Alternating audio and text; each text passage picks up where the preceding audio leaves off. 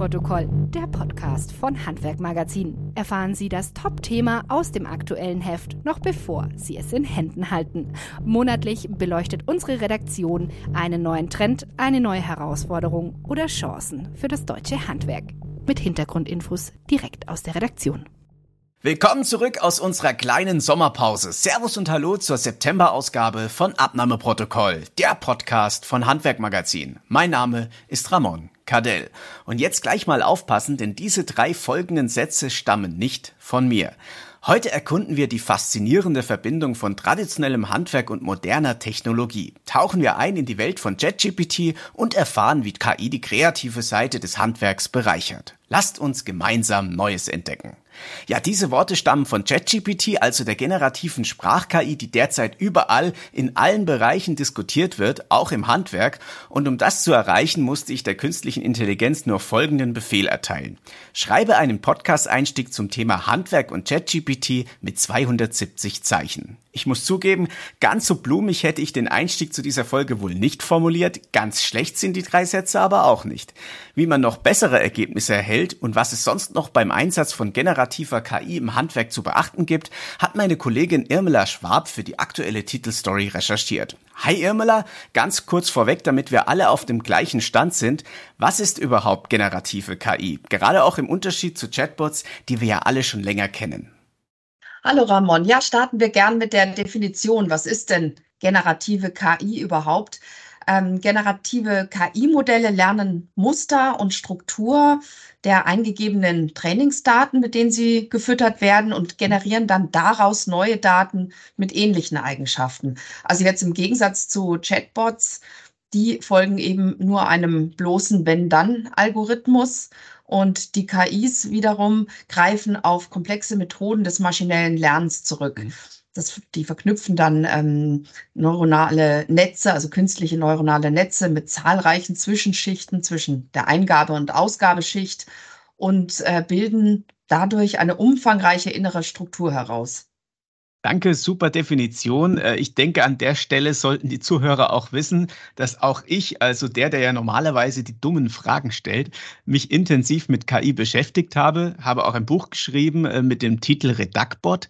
Allerdings geht es da um den Anwendungsbereich Medien und Redaktionen und jetzt reden wir ja über Anwendungsbereiche im Handwerk. Und hier bin ich wirklich mal gespannt, was du so erzählst.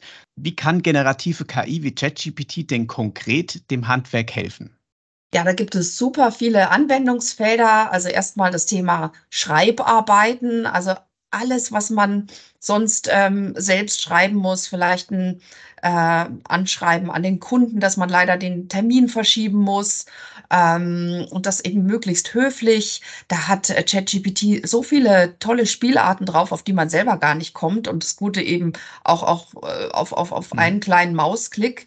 Dann, ähm, wenn man ein Stellengesuch ähm, formulieren möchte, hat ChatGPT auch schon ganz viele Ideen und auch die Pflege der Webseite. Das geht äh, super gut mit ähm, ja einfach paar äh, Schlagworten, die man äh, der Maschine zur Verfügung stellt und die äh, strickt in Windeseile da einen super Text drauf. Also da sind die Zeiten wirklich vorbei, dass man sich hinsetzen muss. Oh, jetzt muss ich mal wieder einen neuen Text äh, formulieren für unseren Blog vielleicht sondern das kann man ganz äh, super jetzt an ChatGPT auslagern.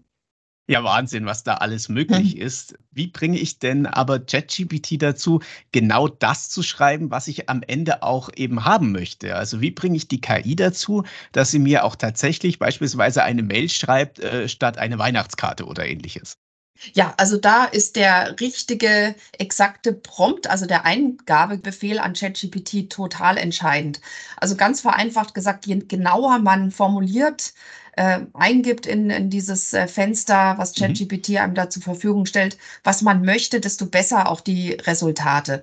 Aber man kann die KI auch anweisen, also auch, auch wenn das Resultat schon da ist, das dann zu verfeinern. Und man kann auch äh, richtig schön spielen. Also man kann auch sagen, äh, versetz dich bitte in einen Mitarbeiter im Schreinereihandwerk und ähm, ja, formuliere aus dessen Sicht. Also da erzielt man wirklich total verblüffende Ergebnisse. Ja, jetzt reden wir ja die ganze Zeit über Text. Äh, gibt es denn auch Tools, die mit Hilfe von KI mir beispielsweise Bilder oder auch Videos erstellen können? Ja, im Bereich Bild klappt es schon hervorragend. Video ist noch so ein bisschen in den Kinderschuhen. Ähm, für Bilder kann man äh, sehr viele Tools ausprobieren und mal gucken, was am besten für einen passt. Also da gibt es DALL-E, Midjourney, Firefly, Stable Diffusion, also das nur einige von einer wachsenden Vielzahl. Da kommt ja fast jeden Tag was Neues hinzu. Aber gerade Midjourney sind so äh, die gängigen, über die man auch am meisten liest und wo wahrscheinlich schon am meisten ausprobiert wurde. Bleiben wir mal kurz bei den Bildertools. Wenn ich mir jetzt beispielsweise als Schreiner mittels Dolly einen Badschrank entwerfe und den auch so baue, ist der Schrank mhm. dann meine Leistung oder hat Dolly irgendwie das Urheberrecht? Ist ja ein wichtiges Thema für Kreative, ne? Ja, das stimmt. Da muss man sehr aufpassen, denn ähm, der Entwurf von Dolly kann von der KI zum Lernen weiterverwendet werden. Das äh, liest man auch bei den AGBs ganz oben, ne, dass man einfach äh, darüber informiert wird, äh, dass das äh, alles, was man eingibt, eben zum Lernen verwendet werden kann. Das heißt dann auch ganz einfach, dass es urheberrechtlich nicht geschützt ist, was ich da kreiere. Wenn Dali hat ja mitgewirkt. Es kann also deswegen sein, dass dieser Badschrank, den ich da designt habe, noch bei vielen anderen Schreinern auftaucht. Mhm. Und ähm, worauf man noch achten muss, ist natürlich der Datenschutz. Also wenn man jetzt nur einen Badschrank designen lassen will, ist überhaupt kein Problem.